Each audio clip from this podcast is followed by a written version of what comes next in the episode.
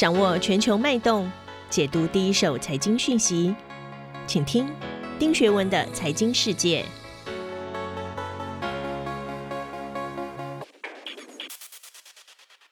大家好，我是丁学文。时间很快，又到了每周在一号课堂跟大家一起回头 review 过去一周发生的重大经济议题。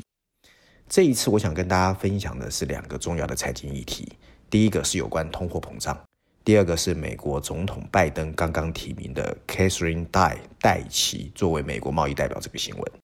先谈第一个议题啊、哦，这或许有点未雨绸缪，其实也很巧。我上周刚好参加一个金融机构的董事会，里面有一个独立董事呢，是我台大经济系时候的老师。他在会上刚好问了我一句话，就是我：“学文，你觉得通货膨胀有可能回来吗？”很巧的哦，这期《经济学人》的封面故事谈的就是通货膨胀会不会回归。而上个月在全球最引人注目的文章，就是十一月十八号，Martin Wolf 在《Financial Times》伦敦金融时报写的专栏，他也谈到。为什么通货膨胀正在回归？所以这是我第一个想跟大家谈一谈的全球的议题。另外第二个呢，就是美国的准总统拜登在十二月十号提名戴奇为美国贸易代表。目前在国会众议院任职的他是一个经验丰富的贸易律师，号称精通中国问题。那大陆网络上传出了他是戴笠的孙女的传言，可见这个事情对中国的影响有多大。我们也可以来看看外媒怎么看这件事。先看第一个新闻，有关通货膨胀的，《华尔街日报》下的标题是“人口大逆转，老龄化的危险”。那它其实呼应的就是我们刚才提到的，其实在今年八月一本很有名的书就叫《人口大逆转》。那它的副标题写的是：随着工人数的减少和全球工资的上涨，我们可能会看到不平等现象的减少，但通货膨胀和利率有可能会上升，而通货膨胀可能会卷土归来。如果这样，拜登会为此付出代价，这是《华尔街日报》的看法。那《New York Times》纽约时报则认为，我们应该害怕疫情过后的通货膨胀吗？通货膨胀现在不是最该担心的事，实际上是可能是一个成功的标志。可见《纽约时报》的看法是截然不同的。而 Bloomberg 呢，它的标题则是担心美国通货膨胀加快的五个原因，人们和市场可能会迎来一个意外。那 Bloomberg 提到呢，其实通货膨胀有可能来的五个原因，分别是四月以后的物价上涨，其实已经隐隐升级；另外呢，疫苗的问世，加上疫情过后的需求爆发，还有 FED 允许通货膨胀的存在，跟各国政府会加大纾困力度，这几个都是大家认为通货膨胀可能会来临的原因。那我们回来先看看啊、哦，经济学人的封面故事。他其实写的标题也很直白，就是他将回归吗？这个他提的就是通货膨胀。那经济学人认为，丁通膨定掉了今天的经济政策，但政府应该未雨绸缪，万一这个情况不再怎么办？而伦敦金融时报则是在十一月十八号有一个 Martin Wolf 的专栏，他写的就是他认为全球经济可能会回转到四十年前的恶性通货膨胀时代。那我是认为啊，随着二零二零年的即将离去。通货膨胀到底会不会回归？突然从成了经济学界很重要的争论。那根据统计，目前为止哦，全球的纾困规模已经超过了二十兆美元。如果物价上涨，政府到底要不要继续加大力度纾困？其实是有压力的。而且呢，通货膨胀如果成真，包括工人和消费者，你都会从你的薪水还有家庭账单上面感受影响。更不要说退休人员，也可能你的年金会遭受侵蚀。所以，伦敦政经学院呢，现在八十三岁的这个很有名的学者叫 Charles Goodhart 啊，他在八月出版的《人口大逆转》，那这本书就突然卷起了千层雪，也让疫情过后的二零二一年增添了很多的不确定因素。那这一期的经济学人报道就是聚焦在通货膨胀，它的封面设计呢，本身就是有一个黑色幽默的惊悚，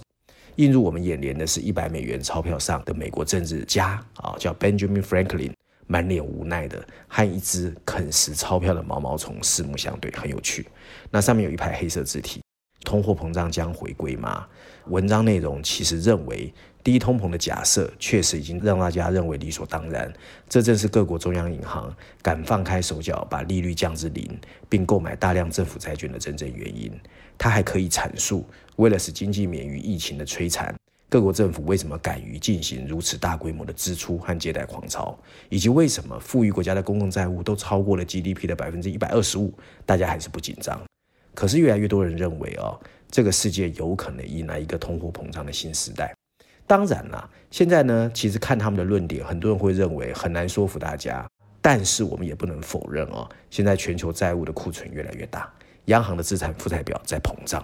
那迫在眉梢的是，各国政府还是要去想，万一通货膨胀真的回归怎么办？那当然，回头看一看，呃，Charles Goodhart 写的这本书，他的观点也可能是正确的。在他们书中认为的勇敢新世界中，储蓄意愿的下降速度有可能快于投资意愿的下降速度，而储蓄过剩很快会变成储蓄短缺，然后促使实质利率飙升。但储蓄意愿和投资意愿之间的差距其实很小，取而代之的是，随着经济增长放慢。和资本财相对价格的持续下跌，在高收入的经济体中，企业的留存利润可能会继续超过投资，而中国企业可能会跟随其后。那如此一来，需求可能会疲软，实质利率保持低位，而所有这些经济体中民营部门的巨额债务会进一步加剧这个情况。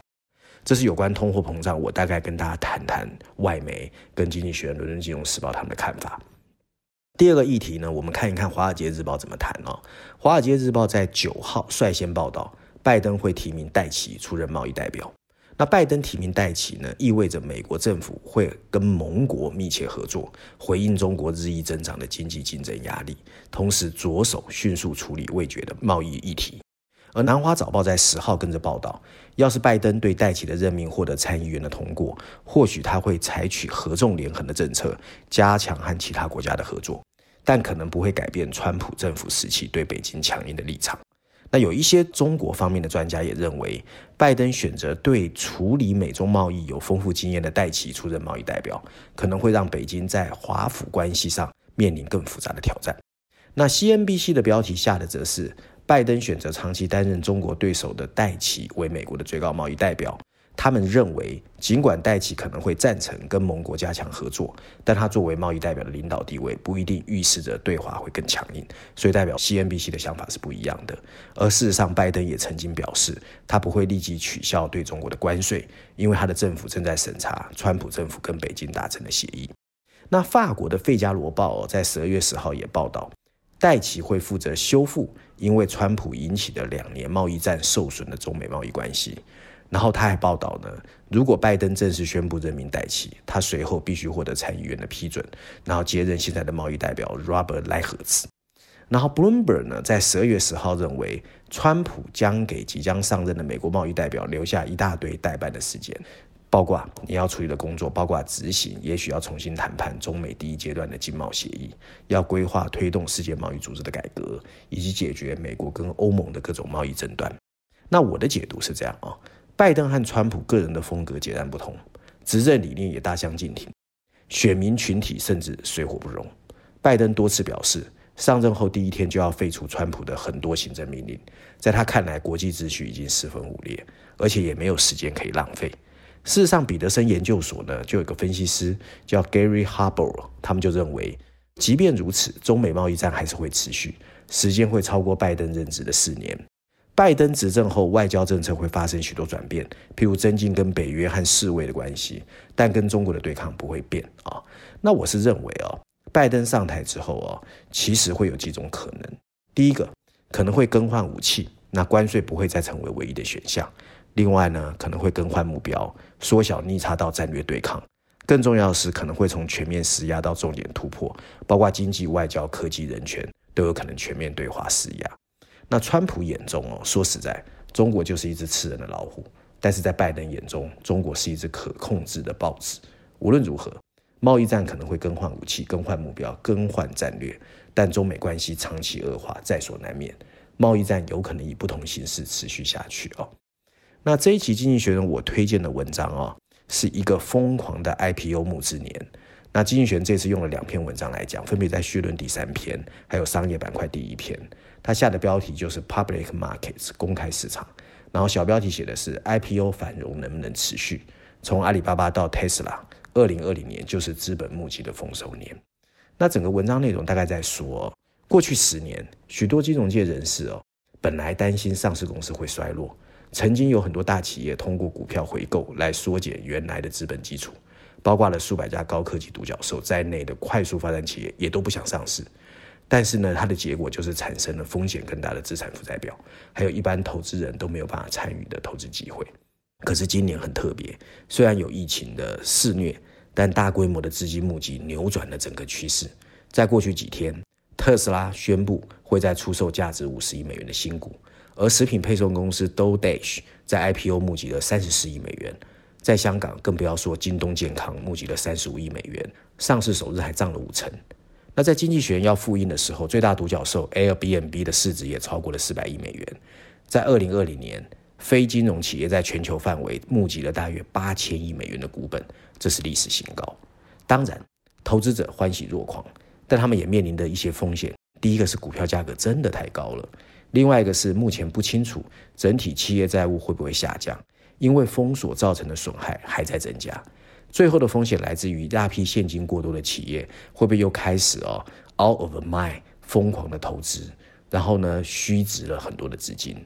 事实上，各国政府应该欢迎股权投资的繁荣，政府应该改革相关的税法。现在啊，几乎所有的政府都是通过利息的成本减免来促进发展。那我觉得要好好利用资本市场跟股权投资，因为它会带来另外一个好处。如果政府能善用资本市场跟股权投资，maybe 政府赚的钱可以拿来偿还掉他自己的巨额债务。以上就是我今天想跟大家分享的全球财经，希望大家喜欢。我们下周见。